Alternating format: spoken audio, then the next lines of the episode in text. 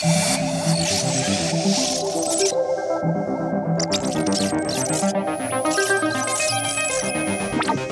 on n'est pas encore optimal dans l'appréhension en fait de des usages par, pour les individus lambda qui, vont faire justement le succès ou le non-succès euh, du Web 3, forcément, la première des choses à faire, c'est de travailler sur l'onboarding des utilisateurs.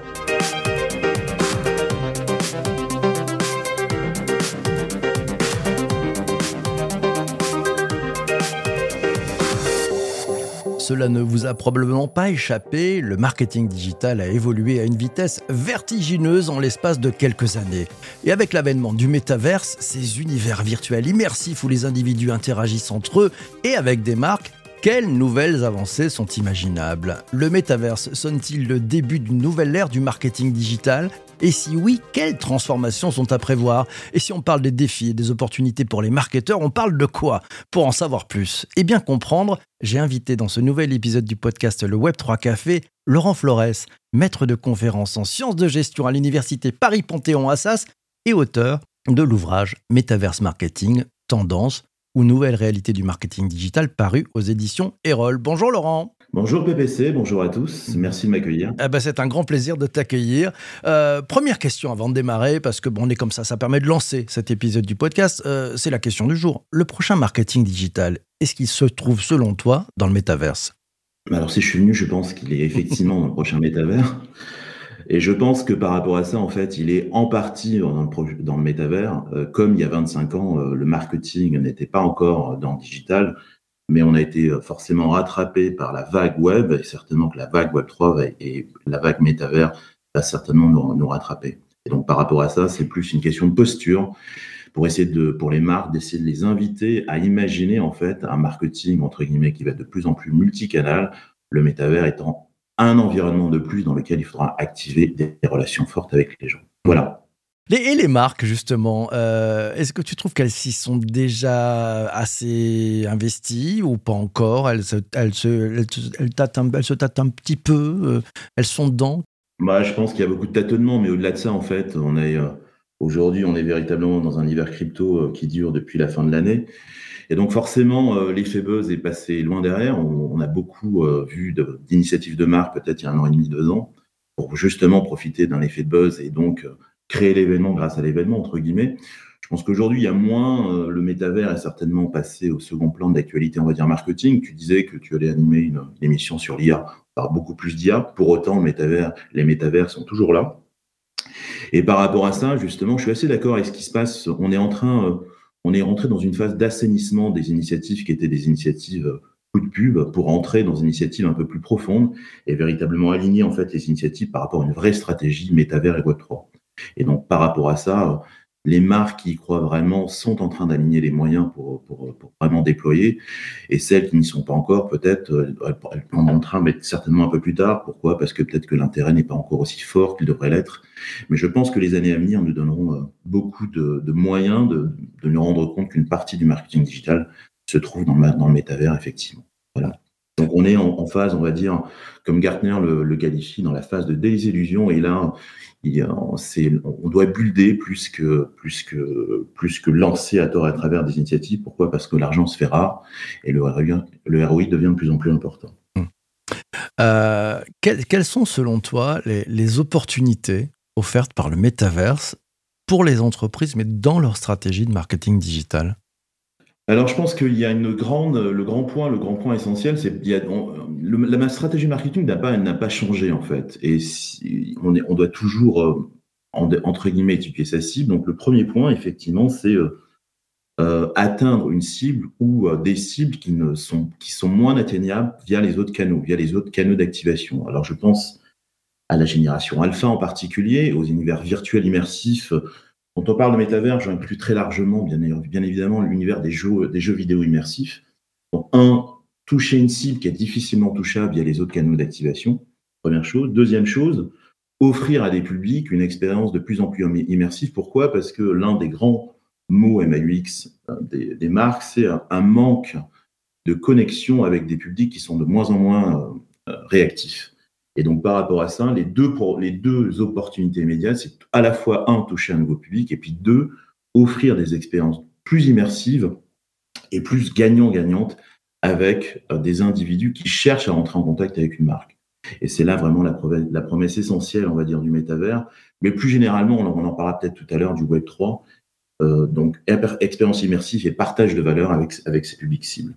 Très simple. Euh, je sais que tu es quelqu'un qui adore mesurer les choses. tu me le disais tout à l'heure quand on a pris notre café. Euh, justement, comment vois-tu les, défis en fait qu'il y a devant les, marketeurs pour mesurer l'efficacité de leurs actions marketing dans ces univers virtuels? Je te remercie pour la question parce que je pense que c'est l'un des défis essentiels. Euh, je vais refaire un peu d'historique, mais très court. Moi, je suis, avant d'être maître de conférence, je suis un, vieux du web. J'étais entrepreneur pendant plus de 15 ans, en ayant fondé deux boîtes aux États-Unis il y a 25 ans. Et, euh, et le point essentiel, c'est que je travaillais, je mesurais les médias et l'efficacité dans les médias traditionnels, alors que la TV dominait euh, justement les investissements médias. Mais par rapport au tout, la bascule des investissements médias traditionnels vers le web se sont faits à partir du camp, à partir de deux moments clés. Un, euh, les, usages sont devenus de plus en plus importants, c'est-à-dire de plus en plus d'individus ont adopté en fait le web. Et puis deux, il était de plus en plus facile pour les marques de mesurer les choses, ou en tout cas de se repérer par rapport à des informations qu'elles ont l'habitude de manipuler, la mesure d'audience, la mesure du reach, la mesure de l'impact de leurs actions. Et donc, par rapport à ça, il y a tout le, Web 3 et plus largement métavers deviendront de plus en plus acceptés dans l'univers du marketing et du marketing qu'à partir du moment où, en fait, elles auront les mêmes unités de mesure qu'elles ont l'habitude d'utiliser sur les autres médias. Alors, on est loin de cette réalité aujourd'hui, mais c'est en train de se développer petit à petit, et je pense que l'une des clés du développement et de la bascule des investissements vers ce nouvel, ces, nouveaux environnements viendra de la capacité en fait de l'industrie à se structurer autour de métriques qui ont un sens par, rapport, aux marketeurs. Quand on fait du marketing, on pense audience, reach, engagement, vente, etc., etc. Et donc, il va falloir retrouver les métriques qui ont du sens et qui sont comparables à celles que les marketeurs ont l'habitude d'utiliser dans le digital, mais dans les autres médias de façon traditionnelle et large. revenir, aux fondamentaux, en fait, retrouver les fondamentaux. Exactement. Ouais. Exactement. Tiens, question cash, réponse cash. Euh, le Web 3 a-t-il un problème de branding? Ah, Je pense qu'il a un problème de branding, et avant un problème de branding, il a un problème de usability. C'est-à-dire que quand je dis ça, c'est que j'en parle très régulièrement. En fait, c'est bien plus simple. Euh, je, fais un, parallèle à, il, y a, il, y a 25 ans. C'était bien plus simple d'ouvrir une adresse mail, de savoir comment l'utiliser et comment euh, aller surfer sur le web. Alors c'est vrai qu'il est relativement simple d'ouvrir un, wallet, un portefeuille, mais par contre, par rapport à l'expérience utilisateur, on est loin d'une chose qui est totalement optimale. Et donc, si on n'est pas encore optimal dans l'appréhension en fait de des usages pour les individus lambda qui, vont faire justement le succès ou le non-succès euh, du Web 3, bah, forcément, la première des choses à faire, c'est travailler sur l'onboarding des utilisateurs. Et à partir de là, simplifier les choses euh, et expliquer les choses de façon simple. Je trouve que, comme c'était le cas il y a 20 ou 25 ans, si on laisse le Web3 simplement aux gens et à la communauté des gens, des bulles d'air qui font le Web3, et encore une fois sans les critiquer, euh, il va falloir véritablement euh, parler de choses simples, revenir à ce que tu disais à l'instant, aux essentiels et aux fondamentaux, de façon à ce que les gens puissent comprendre à quoi ça sert, comment ça marche, et qu'est-ce qu'on va pouvoir en faire. Et la, la solution et l'avenir se tient également beaucoup, beaucoup à ça, je crois. Et c'est l'objet principal de mes écrits, c'est de sensibiliser les gens et les marketeurs en particulier au fait que c'est super, mais il va falloir être un peu patient pour y arriver, pour que les usages, les usages soient répondus. Bah, ça prend un peu de temps, ça prend un peu de temps. Tiens, euh, réaction de Rémi qui dit euh, le marketing est, cause du repli du métavers. Qu'est-ce que tu en penses de ça Vrai ou faux, selon toi?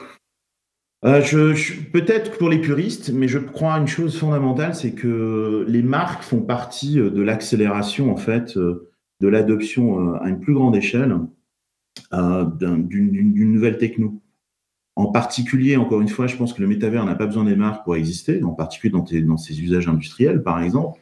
Mais la réalité est que bah, si je veux effectivement que on ait un usage beaucoup plus large, euh, je pense que les marques doivent y, entrer, mais peut-être pas en imposant euh, leur loi ou leur façon de faire dans une, dans une, dans une démarche très top-down, comme c'est souvent le cas, mais au contraire, de mieux comprendre les codes de ces, de ces nouveaux environnements. Alors, je suis à la fois d'accord et pas d'accord, mais je pense qu'il euh, y a les marques et, les, et le métavers et les gens qui font les métavers ont tout à y gagner aussi. C'est une question d'ouverture. Euh, Charles te demande, avec toute cette dématérialisation, est-ce que le sensoriel euh, serait pas un des défis du marketing dans le métaverse?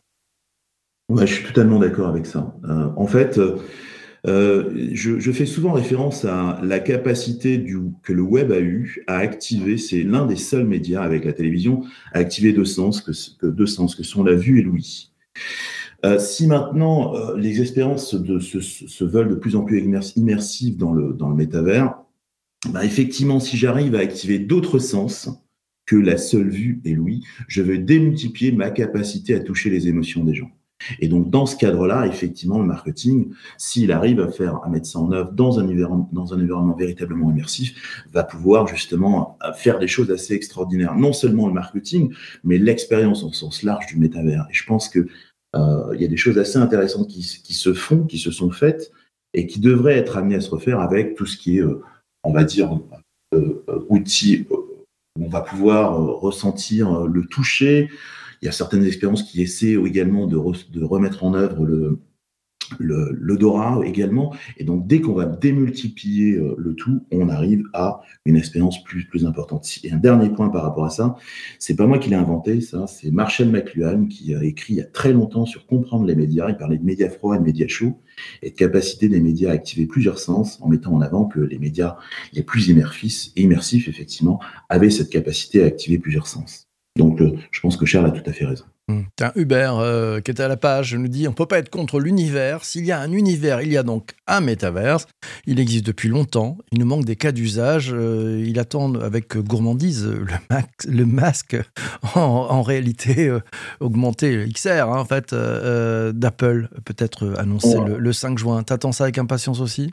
Ouais, j'entends ça avec impatience parce qu'effectivement, on connaît effectivement la capacité d'Apple à rendre simple. Je parlais de facilité d'usage et facilité d'appropriation par les publics euh, de cet environnement-là. Euh, si effectivement Apple réussit aussi bien ce qu'il a l'habitude de faire sur ses autres produits, on attend tous avec, euh, avec envie ce que la, nouvelle proposition d'Apple pour rendre encore plus disponible et plus atteignable le tout. Donc je suis tout à fait d'accord avec toi, Hubert. Euh, je suis assez curieux de voir ce qui, va, en être, en espérant que le tout rende de plus en plus facile dans l'appréhension et dans l'usage. Et c'est bien ça l'enjeu euh, du métavers et plus généralement du Web3. Ouais, c'est ça. Travailler la simplicité utilisateur importante, comme toujours. Tiens, dans, on était dans la régie tout à l'heure et je t'ai dit, tu sais, euh, ce, podcast, il y a, y a un rendez-vous maintenant, à chaque fois, dans chaque épisode, c'est la question de l'invité. C'est la question que, que tu aimerais poser aux participants. Et tu m'as dit, OK, ben, je vais leur demander, euh, est-ce qu'ils croient au métaverse Métaverse, est-ce que vous y croyez pourquoi et, pourquoi pas Et on a des premiers éléments de réponse, je vais, je vais te les donner et je voudrais te faire réagir là-dessus, sur les réponses. Euh, Anne nous répond, elle dit, elle pense qu'il est nécessaire que, que les cas d'usage utiles se multiplient et elle insiste bien sur le mot utile. On, en parlait il y a quelques instants. Vincent, de son côté, nous dit Je n'y crois plus vraiment. Le vrai métaverse existe pour des besoins ponctuels. L'essentiel n'est qu'une extension des réseaux sociaux, donc évolution sur certains domaines, mais pas révolution. Comment tu réagis au propos de Vincent? Je pense qu'il y a à la fois du, Je suis mitigé par rapport au propos de Vincent. Moi, je pense que. Et je, rebondis sur le. Je crois que c'était Anne qui disait qu'on a besoin de mettre à disposition des cas utiles euh, pour démontrer justement que lorsque c'est bien fait et que lorsque l'utilité est partagée, euh, bah effectivement, ça a véritablement du sens. Après, pour rebondir sur le propos de Vincent, ce que je disais un petit, en introduction aussi, moi, je ne crois pas à, à l'avènement d'un média par rapport aux autres. Je crois simplement au fait que, euh, pour en ayant en étant marketeur depuis 25 ou 30 ans, je pense que le marketing était bien plus simple avant qu'il ne l'est aujourd'hui. Pourquoi? Parce que si euh, la principale source d'activation, ce sont les médias, bah, tout simplement, il y en a de beaucoup, beaucoup plus aujourd'hui qu'avant. Si en plus ils sont de plus en plus immersifs, ça rend les choses encore plus compliquées. Mais dans ce cadre-là, pour autant, euh, est-ce que euh, est-ce qu'on a besoin de ça? Oui, je crois, je crois qu'on en a besoin, mais je pense qu'en tant que marque, je me dois d'être capable de, pouvoir interagir avec ces publics. Pensez à ce que je disais tout à l'heure. Si j'ai besoin de connecter avec une, communauté de gens, une cible qui de toute façon n'ira pas dans mes médias traditionnels, il y a fort à parier qu'il va falloir que je me donne le moyen d'y aller et donc d'en comprendre les codes et les usages. je dirais qu'encore une fois, je pense qu'il ne faut pas avoir une, on va dire, une opinion ou un, avis qui est unidirectionnel. Je pense que c'est effectivement la capacité à être capable d'intégrer la totalité des médias et leur fonctionnement qui vont donner la clé d'entrée de beaucoup de choses. On n'a pas encore parlé de la communauté, euh, peut-être qu'on en parlera un on, peu plus tard. On, va y venir, la communauté, elle, est présente. Pendant ce direct, euh, Jean-Emmanuel, sur ta question, dit Je ne crois pas au métaverse aujourd'hui parce qu'il y a plus de marques que d'utilisateurs. Cela fait, selon lui, marchand du temple 4.0. Cependant, la promesse et les univers restent à créer autour de l'utilisateur. Vincent, euh, toujours lui, euh, répond pour lui, le métaverse se développera euh, quand il sera plus humain. Il est aujourd'hui trop virtuel, selon Vincent. C'est pour ça que les métaverses qui se développent sont peu technologiques. Tiens, dans tes observations, de ce que tu as vu dans ton ouvrage, justement, je, me rappelle que tu as fait une matrice permettant de, classifier un peu ces, différents, ces différents outils. Qu'est-ce que tu penses des propos de Vincent? Je te, rejoins, Vincent. Après, le, propos, euh, euh, quand on parle de métavers, le métavers idéal n'existe pas. Pourquoi? Parce que la techno n'est pas là. Quand on parle d'un environnement immersif, synchrone, on a l'impression d'avoir justement une présence humaine face à soi. On est loin de cette réalité. Pourtant, il y a une réalité qui existe depuis fort longtemps et on n'a pas attendu le, le vocable métavers pour qu'elle existe. C'est les mondes virtuels immersifs que sont les jeux vidéo au sens large. Et donc, il représente une, véritable nouvelle façon d'interagir avec les autres. Je ne suis pas spécialement gamer, moi, mais j'ai la chance d'avoir pendant quelques années un gamer à la maison, la présence de mon fils. Donc, on se rend compte qu'il y a véritablement quelque chose qui, remet au, centre la nouvelle une façon d'interagir socialement euh, qui est totalement différente. Donc, effectivement, oui, je suis d'accord. Si euh, la techno nous rend euh, plus humains et nous permet d'interagir plus humainement dans ces univers-là, alors le métavers a un bel avenir. Mais je pense que la techno n'est pas encore là. Et euh, quand elle sera là, c'est pour ça qu'on on faisait écho à la mise à disposition du nouveau produit d'Apple, on attend de voir ce que ça donne et tous les efforts qui vont dans ce sens-là, en étant drivés par, encore une fois, l'usage et la simplicité d'usage et l'appropriation par les gens, plus ça ira dans le bon sens. Mais on n'est qu'au début du, cheminement. On n'en est qu'au début, donc ne tirez pas sur le pianiste, au contraire, essayez de co-construire. Charles, de son côté, à ta question, dit oui, oui, il y croit, lui. C'est une vraie rupture avec ce qui existe pour les utilisateurs. Encore faut-il le rendre accessible au plus grand nombre. on voit bien que c'est ce sujet. Tu, tu m'as tendu la perche, Laurent, sur l'aspect des communautés. Ouais, c'est important. Et qu'est-ce qu'il faut que comprennent nos, nos marketeurs par rapport euh, au, au métaverse, au Web3 et aux communautés? Alors, je pense que l'aspect communautaire est, quelque chose de fondamental. Je ne vais rien réinventer quand je le dis, mais il est fondamental dans la façon dont je vais organiser, travailler et partager la valeur. Ou en tout cas, euh, ouais, c'est vraiment, on est vraiment sur un partage de valeur. Et je disais souvent, quand on était off tous les deux, je disais que je pense que le Web 2 euh, et les GAFA nous ont volé le Web. Moi, je croyais au Web comme un monde d'échange et de liberté. Et je pense que les marques ont certes, ont certes gagné ce que j'ai lu ça euh, dans, un, article et je trouve ça assez vrai.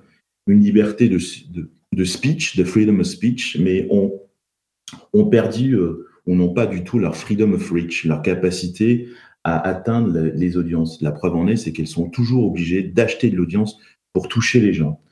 Euh, la communauté devient centrale. Pourquoi? Parce que si maintenant j'envisage ce que je fais non pas comme une relation top-down, eh ben, je vais pouvoir travailler avec mes publics, que je ne vais pas considérer comme des publics, mais comme mes alliés, la communauté pour travailler et co-construire avec elle. Et donc, dans la relation, tout change.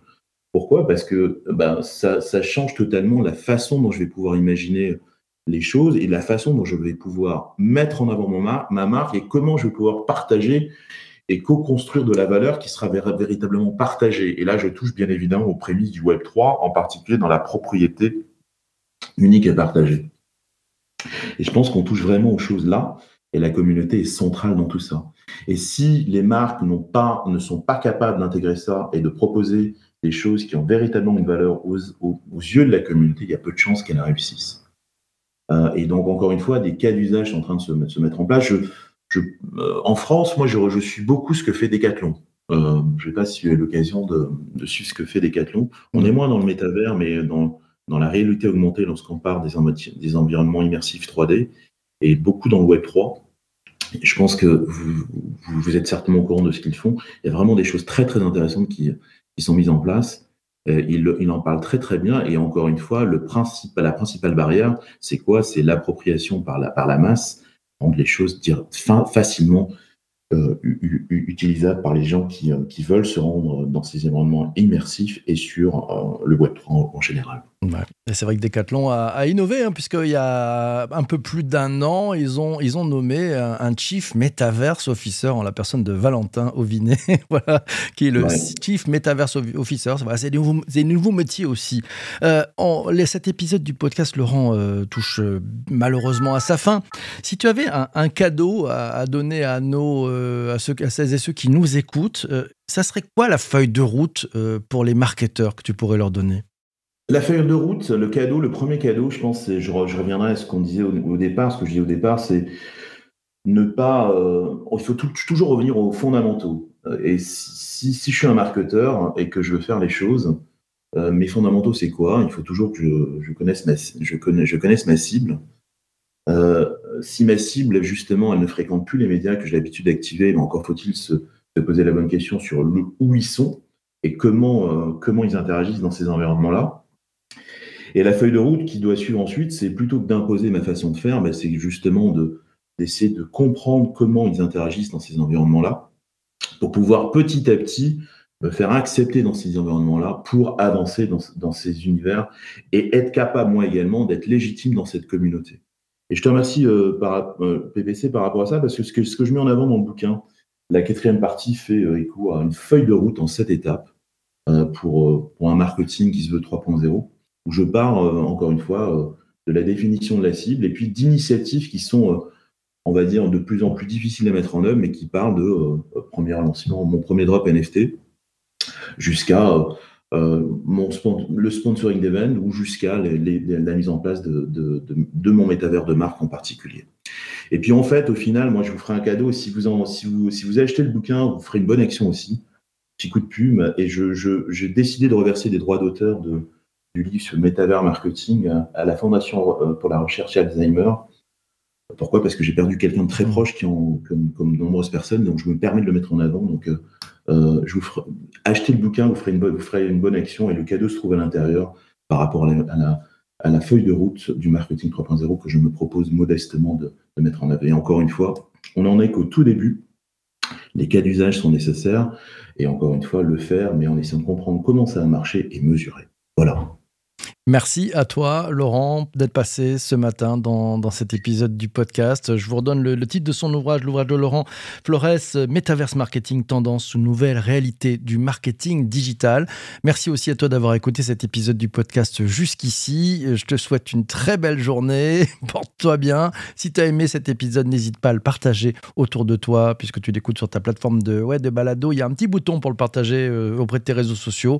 Si tu t'es pas encore abonné, le Web3 Café, voilà c'est le podcast sur lequel il faut que tu t'abonnes pour avoir les prochains épisodes. Si tu es sur Apple Podcast, Spotify, tu peux mettre aussi des étoiles, un commentaire, bref, c'est que du bonheur. D'ici là, je te souhaite une belle journée, porte-toi bien et surtout, surtout, surtout, fais-toi plaisir. Ciao, ciao, ciao.